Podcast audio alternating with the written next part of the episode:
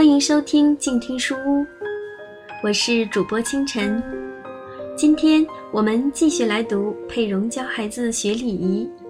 上一章我们读到了骑士精神所具备的一些品格，今天我们继续来读骑士精神的其他品格。仁慈。我和丈夫在培养儿子养成好习惯时，有一个习惯让孩子们费了不少功夫，那就是仁慈。比如，赢得比赛的时候，出于怜悯，要给对手留些余地，让对手能有尊严地输，而不是无地自容。凯文和凯恩年龄相近，他俩都有极强的好胜心。我和丈夫不知费了多少口舌，想让他们明白。输赢不是最重要的，是否努力，竞争是否公平才是最重要的。可是几乎没什么用处，他俩还是坚持以输赢论英雄。他俩下棋的场景，那真是一道独特的风景。不过我们还是在不断的训练他们。后来儿子们学会了给对手让步，留些悔棋的机会，自己取胜的时候也能谦和地对待对方。称赞对方走得不错的棋路，碰到自己输棋的情形，他们就会对胜利者的柔和态度心存感激。之后自己赢棋的时候，也会变得温和起来。博弈结束的时候，总会祝愿对方好运，并互赞对方的精彩表现。慷慨。有一年，我们在甘肃一个学校教英语。班上的一个学生因为近视看不清黑板，这个学生说他父亲答应等他上中学之后再给他买眼镜。放学之后，凯恩就去了解怎么配眼镜，然后也没跟我们商量，就用自己攒的零花钱帮这位同学配了一副眼镜。我们都为凯恩的慷慨之举所感动，因为买眼镜花掉了他大部分的积蓄。我们努力培养孩子慷慨的品格，相信他们永远都不会成为金钱和物质的奴隶。慷慨是物质主义的最好解毒剂。守诺。去年，凯恩在学校了解了有关感恩节的知识，老师让同学们用行动表达对父母的感激。凯恩决定在感恩节的早晨给我们做顿早餐，给我们一个惊喜。那天早晨，凯安的闹钟五点就响了。天气冷飕飕的，凯安感到很疲倦，还没睡醒。他一点也不想离开温暖舒适的被窝。可是既然已经承诺过了，就必须说到做到。所以凯安就强迫自己起床，去厨房做早餐，然后把做好的煎蛋、熏肉和烤面包片，在我们起床的时候端到我们的床前。儿子年幼的时候就知道遵守承诺，长大之后就会成为正直、值得信任的人，在社会上也会享有声誉，这样别人才会把金钱、生意和资源交托给他们。责任。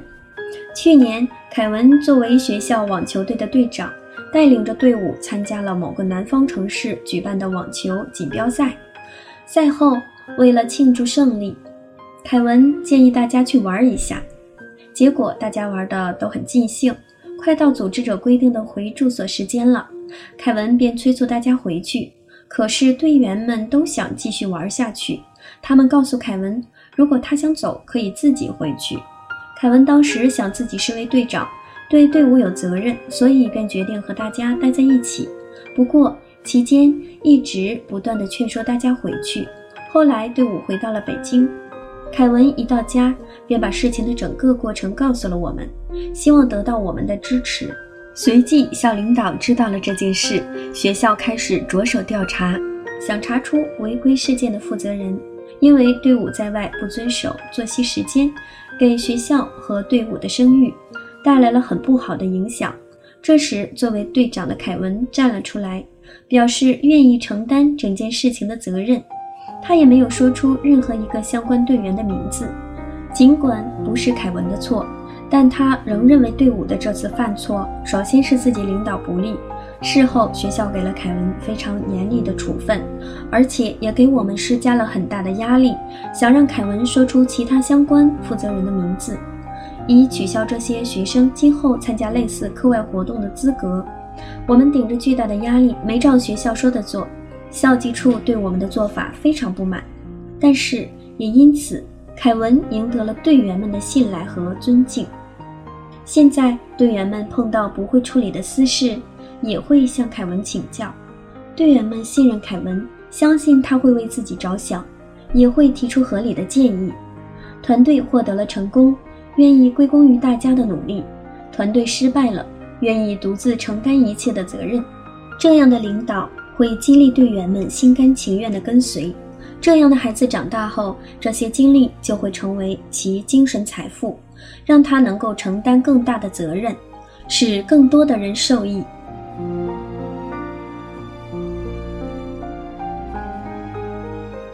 希望，除了面对困难时的乐观，希望还意味着不管境况如何，始终对前景有乐观的展望和昂扬的态度。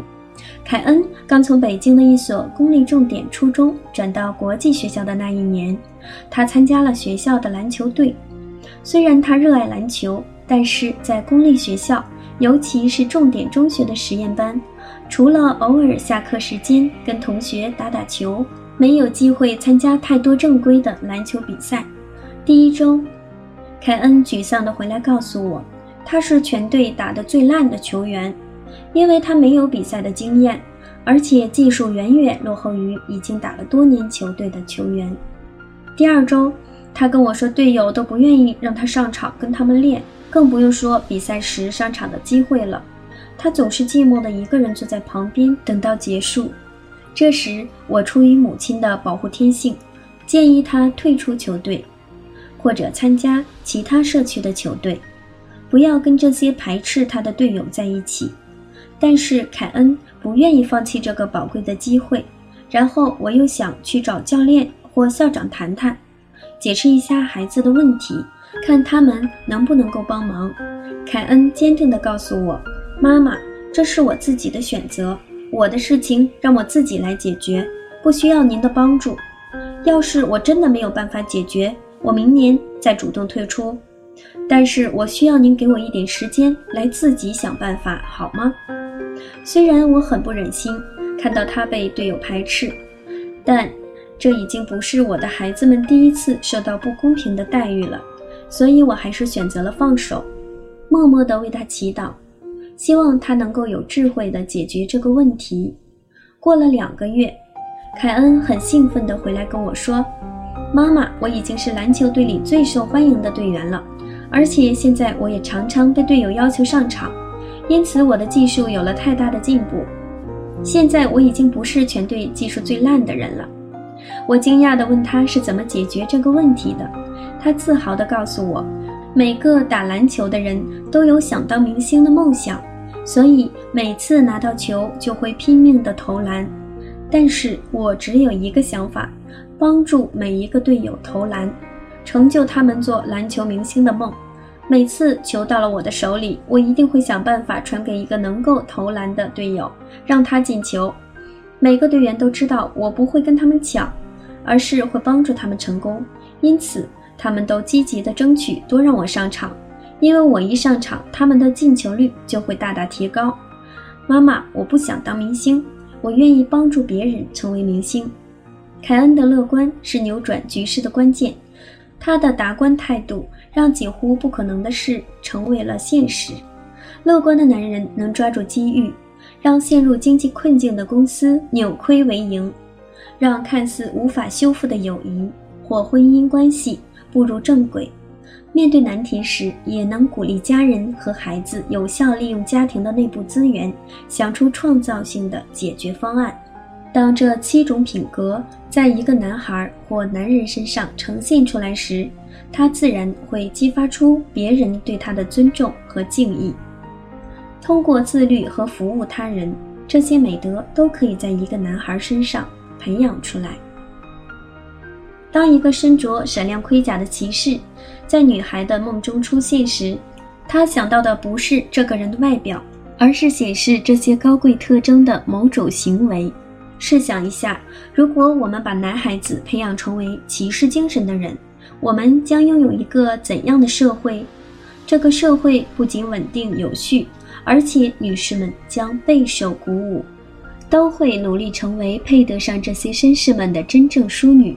但愿这能成为所有父母在教会孩子礼仪时一心向往的理想吧。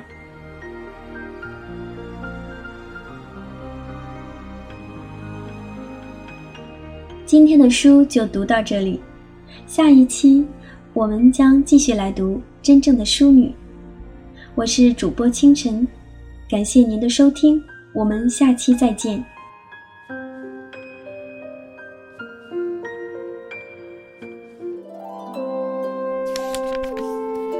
读书是我们了解世界的方法，也是我们每天最好的娱乐。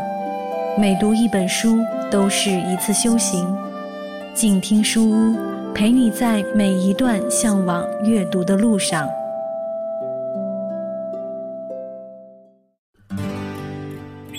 远方自由的雪山，我们要走多远？在沸腾的世界中，哪里有长满苔藓的清泉？在已是枯荣的树下，你是否看过日落时金黄色的海？漫天飞雪的时刻，你愿意和谁围坐在炉边，谈谈心事，聊聊天？公众账号搜索“静听有声工作室”，很期待在那里和你相遇。